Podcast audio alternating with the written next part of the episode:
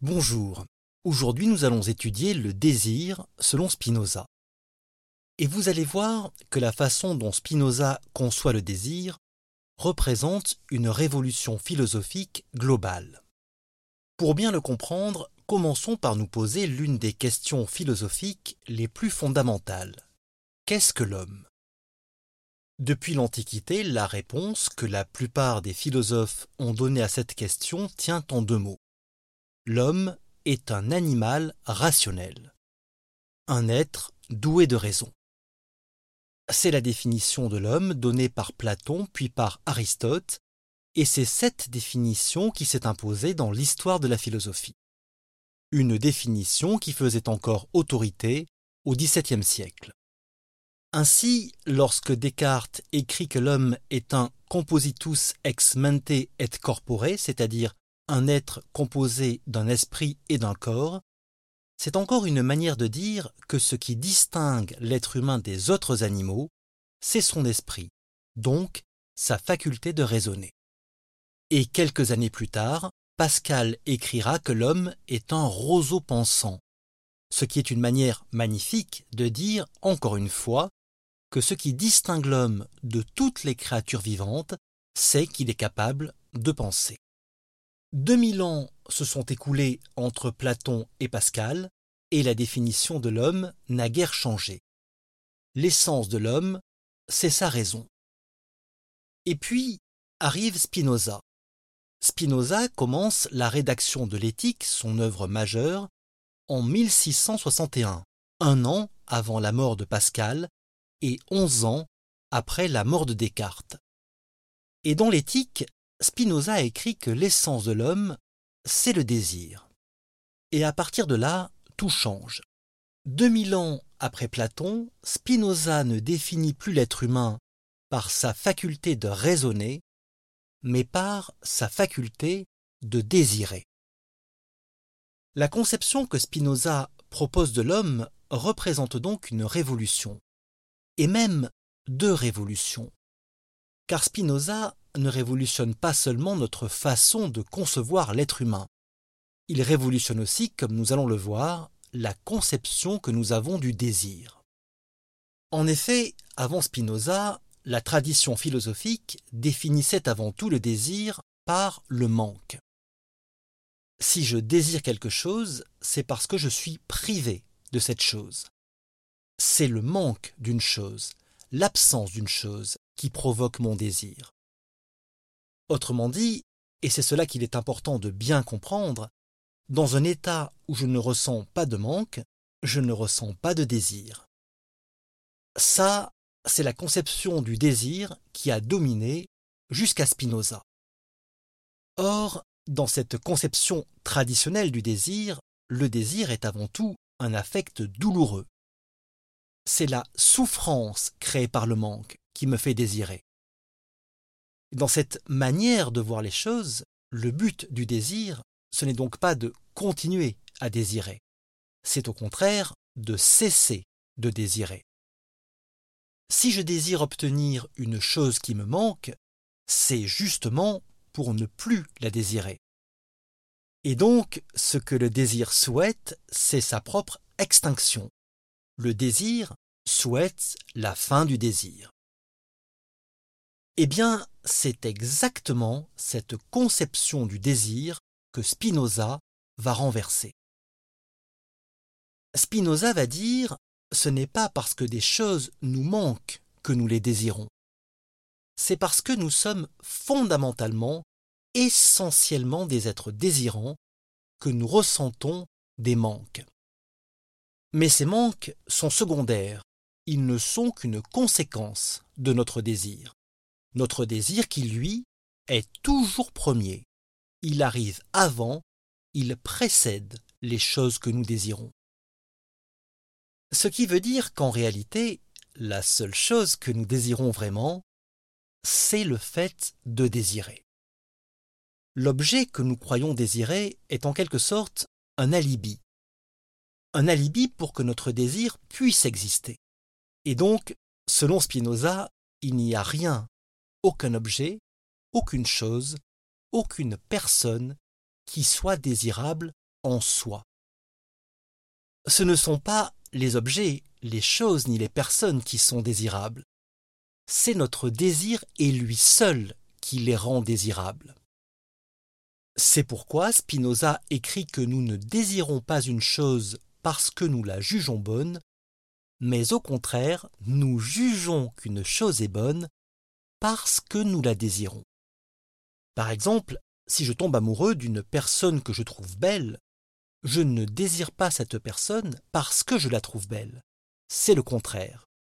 Je trouve cette personne belle parce que je la désire. De même, si je désire manger un fruit, une pêche par exemple, ce n'est pas parce que la pêche est un fruit bon en lui-même que je désire en manger. Dire cela, cela reviendrait à dire que la pêche a été créée par la nature pour me faire plaisir, ce qui est une absurdité ou bien une superstition religieuse. Alors qu'en réalité, c'est parce que je désire en manger que je juge que ce fruit est bon. Mais si j'en mange trop, si je fais une indigestion de pêche, alors je cesserai de désirer ce fruit. Je cesserai de le trouver désirable, et donc je cesserai de le trouver bon. Ce qui veut dire qu'il n'était pas bon en lui-même. Je jugeais que ce fruit était bon seulement tant que je le désirais. Mais alors, si notre désir ne trouve pas son origine dans les choses que nous désirons, dans quoi notre désir trouve-t-il son origine? Notre désir trouve son origine, sa source, dans ce que Spinoza appelle notre conatus. Alors, le conatus, c'est une notion très simple, que Spinoza dans l'éthique résume en une phrase. Je cite Chaque chose s'efforce, autant qu'il est en son pouvoir, de persévérer dans son être. Fin de citation. Chaque chose, c'est-à-dire chaque entité, tout ce qui existe dans l'univers, qu'il s'agisse d'un être humain, d'un animal ou d'un objet, possède une force interne qui la pousse à se maintenir et à continuer d'exister. C'est cela, le conatus. C'est cette force. Et cette force que renferme chaque chose est en réalité une fraction du pouvoir de la nature infinie nature infinie que l'on peut aussi appeler Dieu, puisque pour Spinoza, Dieu et la nature sont une seule et même chose. Cette force intérieure, le conatus, a donc une seule origine, même si elle s'exprime d'une manière différente dans chaque entité, dans chaque chose, dans chaque être. Le conatus, pour Spinoza, n'est donc pas une volonté consciente au sens humain du terme. Dans le cas d'une pierre, par exemple, le conatus se manifeste dans la capacité qu'a cette pierre de résister aux forces extérieures qui pourraient altérer sa structure ou sa forme, dans la tendance de la pierre à conserver son état. Ainsi, si cette pierre est soumise à une force physique, elle résistera autant que possible à ce changement et maintiendra sa forme et sa structure. Cette résistance est une manifestation de son conatus.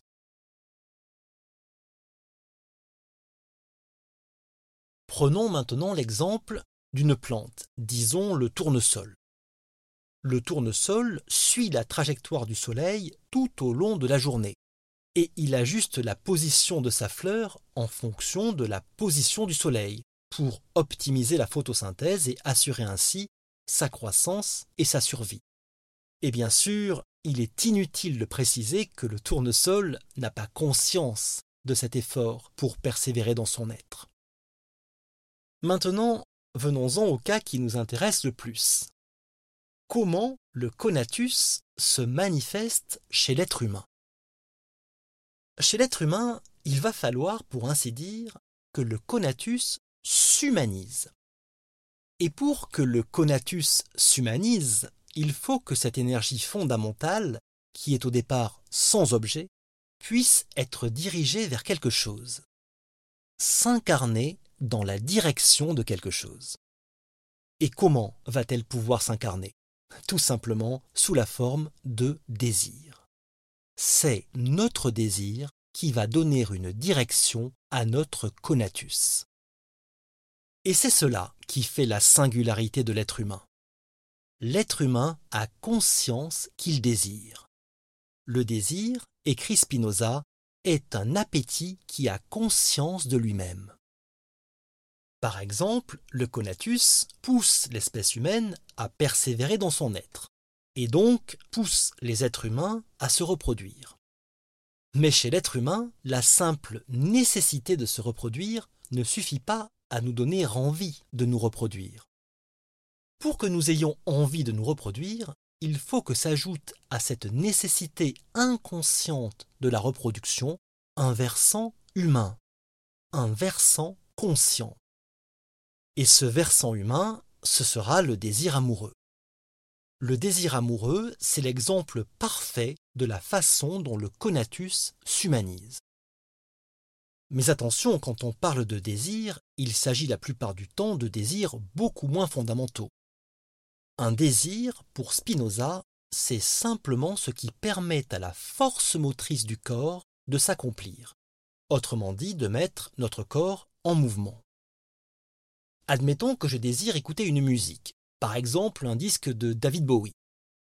Pour l'écouter, il faut que je me lève, que j'aille chercher le disque sur l'étagère et que je le pose sur la platine. C'est donc mon désir qui va mettre mon corps en mouvement. C'est mon désir qui va permettre à la force motrice de mon conatus de se réaliser. Bon, maintenant, imaginons que je désire écouter ce disque de David Bowie, mais que je sois trop fatigué pour me lever et aller chercher le disque cela n'empêche pas que je désire quand même l'écouter. Il y a donc une contradiction ici. Eh bien en fait, pas vraiment. Parce que si je suis trop fatigué pour que mon désir mette mon corps en mouvement, eh bien je vais ressentir une certaine tristesse. Par exemple, dans ce cas précis, ma tristesse sera un regret. Le regret de ne pas pouvoir écouter le disque que je souhaitais écouter. Transposons ce raisonnement sur un autre exemple. Si quelqu'un dit qu'il désire arrêter de fumer, mais qu'il n'y arrive pas, eh bien, il dit une bêtise. Peut-être qu'il souhaite arrêter de fumer. Peut-être qu'il a la volonté d'arrêter de fumer. Peut-être qu'il a l'idée d'arrêter de fumer.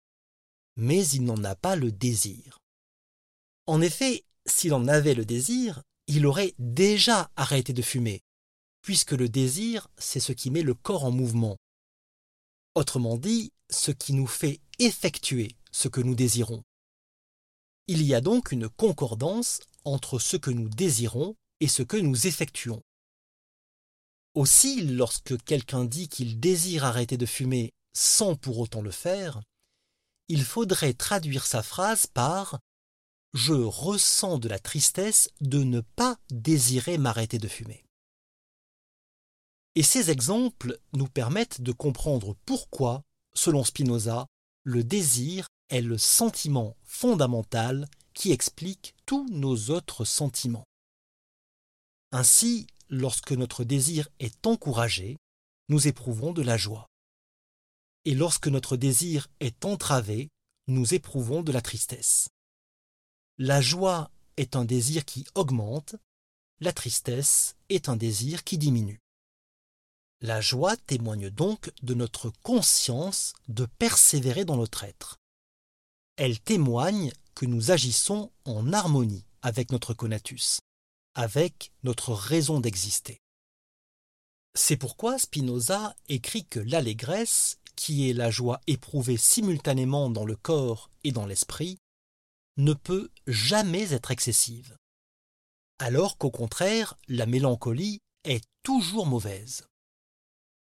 Alors, puisqu'on parle de mélancolie, une objection que l'on fait souvent à Spinoza, c'est de dire Mais alors, si toute personne s'efforce de persévérer dans son être, comment se fait-il qu'il y ait des gens qui se suicident?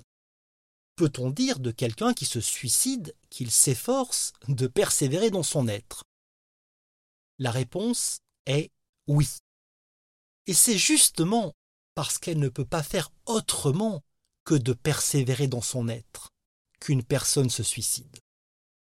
Si elle ne s'efforçait pas de persévérer dans son être, son corps cesserait d'être en mouvement, ce qui signifierait qu'elle mourrait, tout simplement. Or, si une personne se suicide, c'est justement parce qu'elle ne meurt pas, parce que son conatus l'a fait persévérer dans son être malgré elle, qu'elle n'a pas d'autre choix que de se suicider. Le suicide n'est donc pas une objection au raisonnement de Spinoza. C'est plutôt une preuve supplémentaire en faveur de ce que dit Spinoza. Et cet exemple extrême montre que non seulement nous sommes voués à désirer sans fin, mais qu'en plus, si nous n'avons aucune emprise sur notre désir, alors nous vivons dans un état de servitude totale. Eh bien, c'est exactement à cette servitude que l'éthique doit nous arracher. Il s'agit de sortir de notre servitude non pas en niant notre désir, ce qui n'aurait aucun sens, puisque cela reviendrait à nier notre essence même, mais en comprenant notre désir. Le premier pas vers la liberté, c'est de savoir le but que poursuit notre désir. Et le but que poursuit notre désir, ce n'est pas la chose que nous désirons. Le but que poursuit notre désir, c'est de croître, autrement dit, de désirer encore. Le but que poursuit notre désir, c'est la vie. Comprendre cela, c'est le premier pas pour comprendre l'éthique de Spinoza. Et même si le chemin est encore long, nous le poursuivrons dans de prochains épisodes. Parole de philosophe.